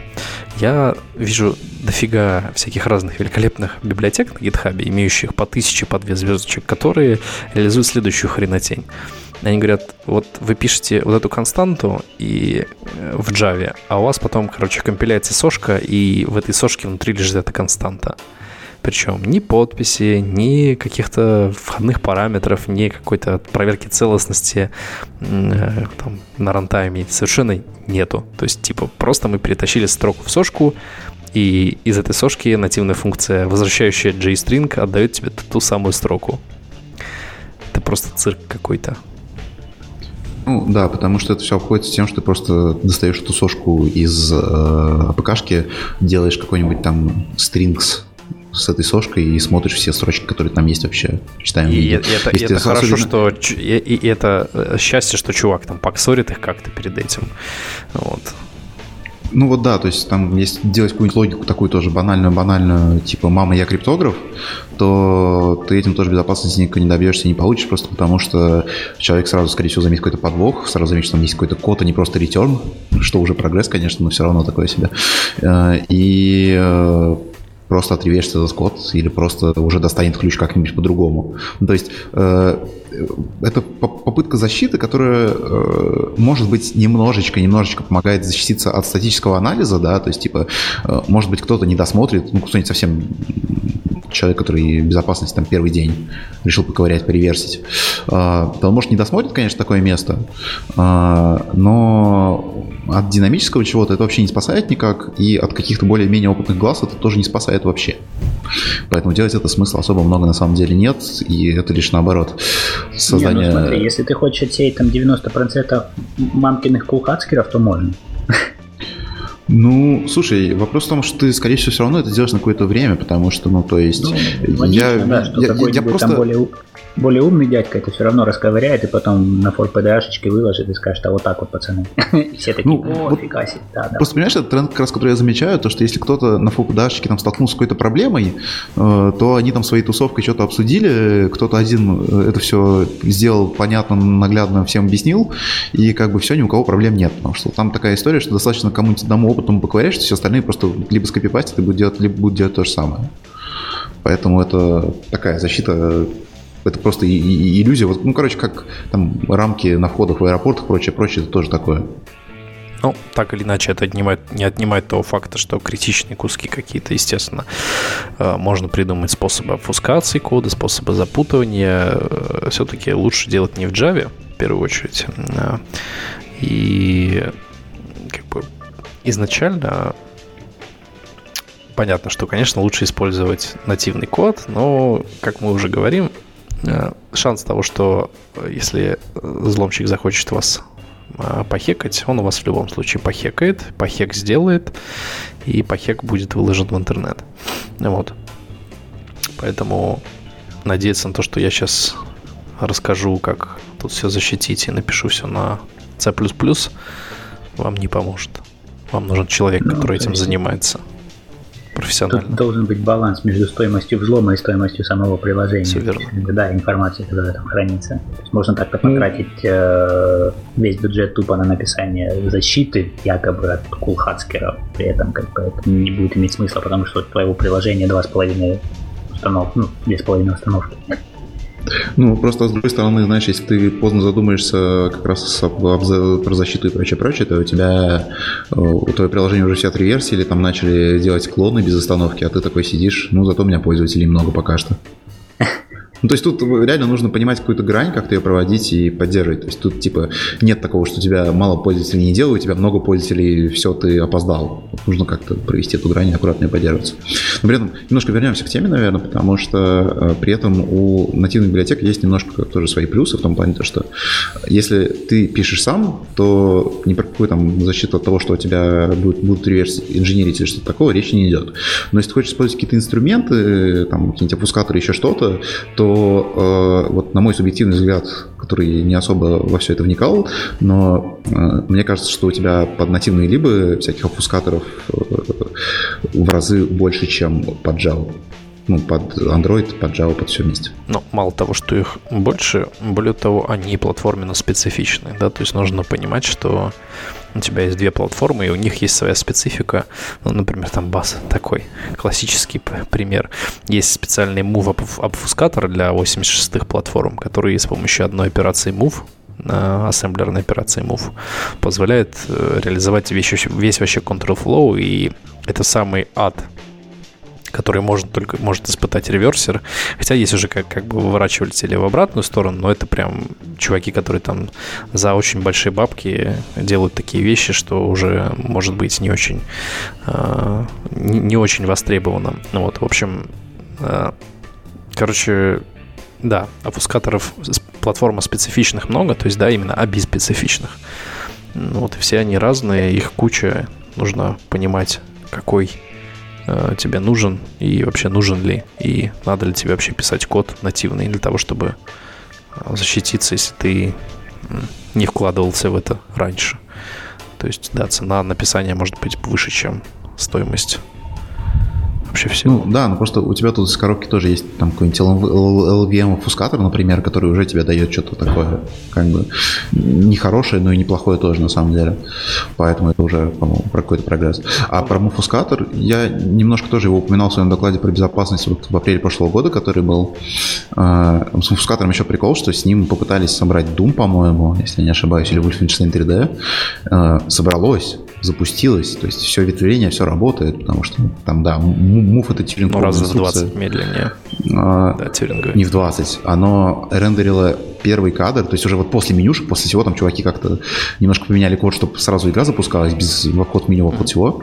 Самый первый кадр рендерился 12 часов на каком-то современном железе, то есть какой-то i7 там неплохой, все хорошее, но вот. А как бы... За все надо платить. Ну да, а как-то в 90-х оно рендерилось за 5 э, одну там за одну шестнадцатую, да не, ну в смысле, оно же тогда в реал-тайме работало, все было хорошо. А. Ну как бы, если, если, если, если с муфускатором, оно, по-моему, вообще не отрендерилось, там просто компьютер раньше сгорел. Да, я про муфускатор имею в виду, если бы оно рендерилось лет 5 назад, то ну да, то есть как бы муфускатор, если, если через него что-то прогнать, он откидывает даже не на 20 лет назад, а еще больше, наверное. Да. Там лет на 40 сразу по производительности, по всему. Динамический анализ тоже вообще, то есть динамический анализ это притупляет конкретно, если человек не имеет определенных инструментов выворачивания этого control flow. общем, да, тюнинг-инструкция. Ну, и там, да, все равно там полноценных инструментов, которые прямо переводят код обратно, их нету. Да нет, не существует. И вот с армом я на самом ну, деле слушайте, похожего не видел. довольно неплохо справляется с, хекрейс, с хексрейсом. Не, и да, пока не умеет в это. При всем Нет, уважении мы... к идее, да, пока не умеет выворачивать такие штуки. Ну, то есть, да, с муфускатором это все, к сожалению, я, пока никак не я, получается. Я понимаю, я имею в виду, что если мы берем какие-то более простые такие штуки, как в свое да. время, когда еще интересовался раньше.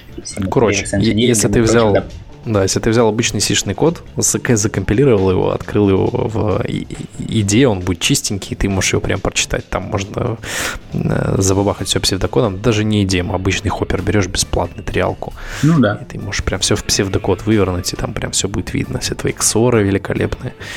Что, все, все будет Хоппер, там. кстати, божественное приложение. Я прям рекомендую. Это одно из немногих приложений, которым я там довольно часто пользуюсь для реверса. И это единственное приложение вообще для реверса, которое я покупал. Ну, я не пирачу остальные, просто это единственное, за которым я реально увидел, что там есть платные опции, которые реально того стоят. Ну, что, что, прости? Или твой ты все-таки реверсил, или твой друг Вася?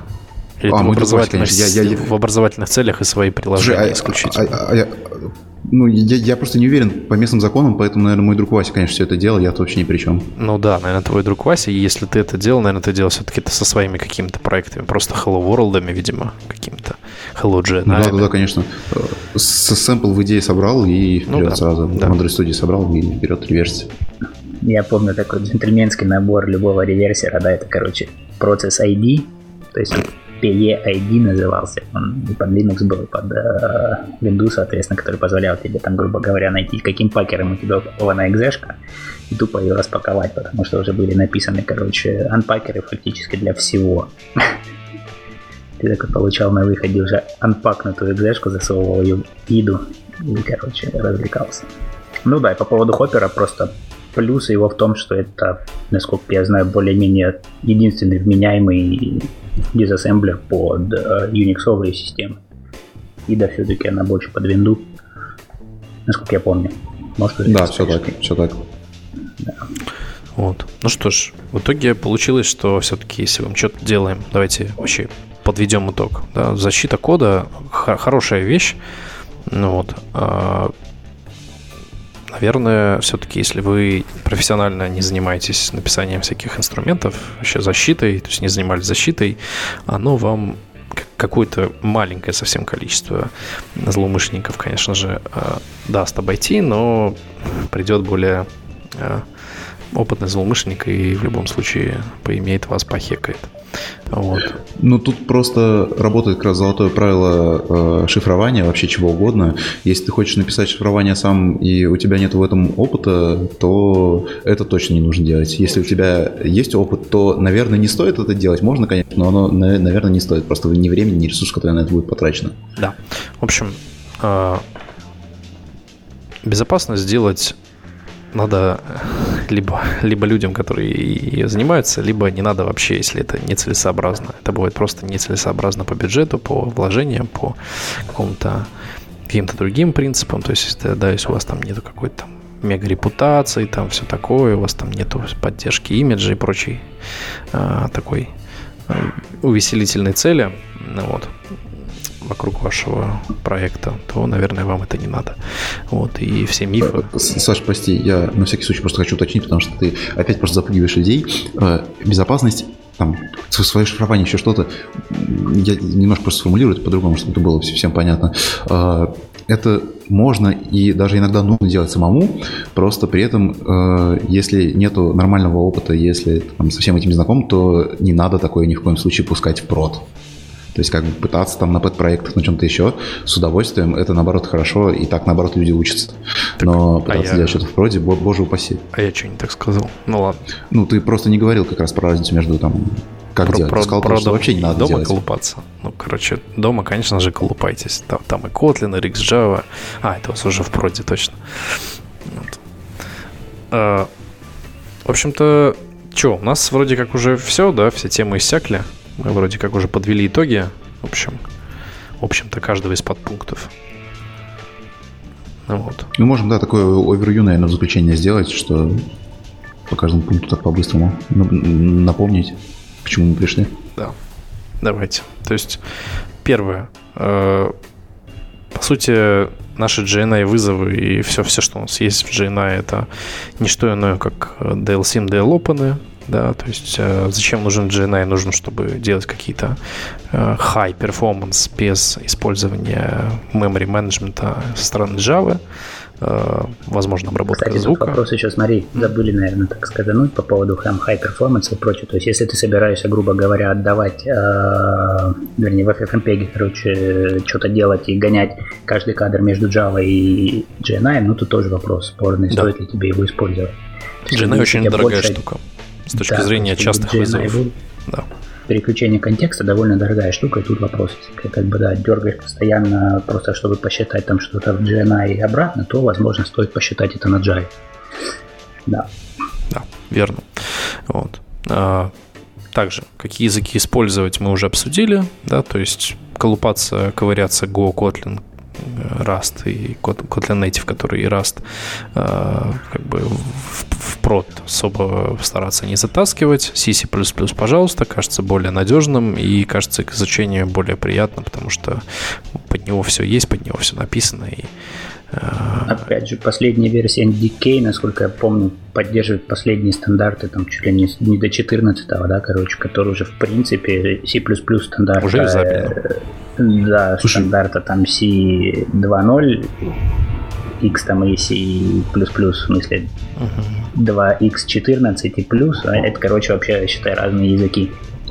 Мне кажется, у них там даже уже 17 местами появляется. Я не помню, полностью или нет. Возможно, возможно, да, появляется уже поддержка каких-то да, частичных, э, да, частично поддержка стандарта 17 но я к тому, что просто как бы язык C++ там 2000 года стандарта и, допустим, того же самого 14-17 это совершенно разные языки уже. Да, ну вот. А, ну это да, то есть если вы там писали на C только 0.3, то, пожалуйста, почитайте, что поменялось в C э, там 11. Нет, в принципе, вы можете писать в том же самом стиле, да, как бы, но куча ну, не надо. интересных появилось. Но, но, пожалуйста, не Кстати, надо. уже сейчас продается драфт на C18 стандарт, если что. Стандарт новый появляется. Вот, дальше. Давайте э, summary сделаем. Э, также система сборки, э, в общем-то, обсудили. Да, Android Gradle плагин. Android Gradle плагин, который цепляется в CMake, да, вцепляется в CMake и пытается вкомпилять в себя э, все, что вы там написали и в CMake засетили. Вот. Либо прямые руки, если хочется что-то свое там накрутить где-то с какими-то своими требованиями и ограничениями. Да. Далее. А, не забываем, что MIPS выпилили в 17 NDK и выше, и нужно использовать Android Gradle плагин не выше 3.2, так как с 3.3 и выше у вас все начнет падать, но если вы используете 3.3 и у вас NDK 17+, да, то у вас не будет проблем. Хорошо. Да. И касательно приватного API. Смотрим в китайский репозиторий, если интересно. То есть, но в проде я не советую это использовать обычным э, людям, которые хотят просто подхачить систему. Лучше втащите, влинкуйте в себе статически или динамически, неважно. В общем, можете хоть сорцы затаскивать. Э, лучше будет и надежнее. Платформенно, независимо. Вот. Э, собственно... Как говорится, линковаться нельзя, но если очень хочется, то можно, да? Да. Поговорили, в принципе, что такое релинкер, да, почему полезно его использовать до Android 6 обязательно к использованию, потому что если не хотите руками распиливать э, все эльфы, понимать в их загрузку, как это нужно делать, лучше берите линкер или crazy линкер вот, э, и колбасьте сами. Вот. Собственно, дальше какие вызовы нативной функции, да, стандартный классический, Fast Native, Critical Native, э, которые пока смертным недоступны, вот. Э, и чего у нас еще? Ну, без, про безопасность мы уже только что сказали. Ну, про то, что сети, не, боже упаси, не, груз, не грузите вообще ничего, забудьте про сеть, если вы да. хотите код. Но если очень хочется, то можно.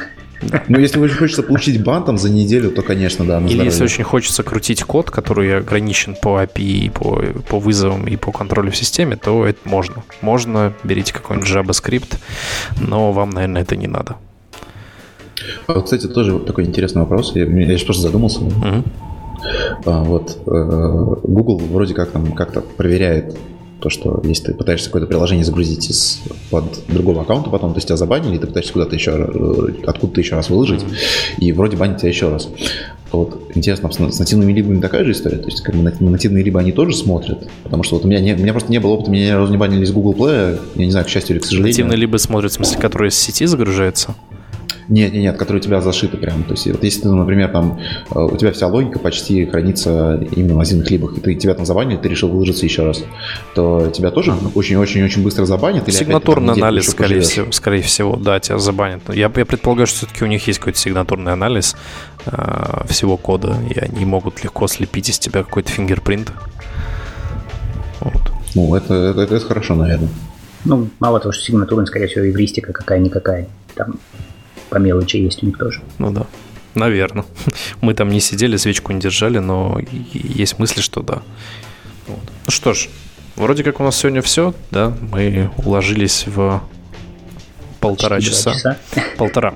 Час 35 да. записи. Вот. Собственно, вроде как выпуск получился достаточно насыщенным, таким. Насчет динамичности не знаю. Вот насколько сложно его будет слушать. Мы старались быть не токсичными, поэтому, возможно, он был не настолько динамичным, как, да, мог бы быть. Не токсичными и максимально унылыми. Вот, при, старались ну, держать. А надо было стараться, надо было стараться не токсичным быть, да? Ну да. Сорян. Блин, ну, что вы раньше сказали? получилось. Мы не предупредили. Деле. И у меня там в пункте про запись не написано. Сорян, дополню. Ну да, надо писать обязательно. Да. Вот. В общем, э, в общем-то, мы закончили. Э, Ждем комментариев у нас в группе по поводу того, как вам такой эксперимент, насколько он вам нравится, продолжать или не продолжать, потому что это такая проба пера, потому что раньше мы больше работали вширь, э, были какие-то тематические выпуски, но они также были по пунктам, по каким-то таким достаточно поверхностным. Мы старались какую-то такую более-менее подка- подковровую часть затронуть вот, с ребятами. И напишите свое мнение в комментариях наверное, в нашей группе в Телеграме. Ну да, вот. вопрос тоже обязательно спрашивайте, потому что там все есть, все ответят, я думаю. Да. Смысле, и Даня, и я, и Саша, все там. Да. Да, я сейчас скину там забавную ссылочку по поводу там того, что можно делать в C. Да. C++ мне на, позабавило. Это видос э, с последнего там 18-го CLP-конфа. Угу. Вот он там буквально 6 минут, где там чувак просто рассказывает про то, как можно и, и, и, и что можно писать в C++, как можно ужас это или нет. С ежом, с ежом, да, с, скрестить, как всегда в C++. Да, да, да, да, да. Вот. В общем, давайте, ребят, заканчиваем. В общем, все, всем, ребятки, пока. Вот. И спасибо за прослушивание. Пока-пока. Да, пока-пока. Пока-пока.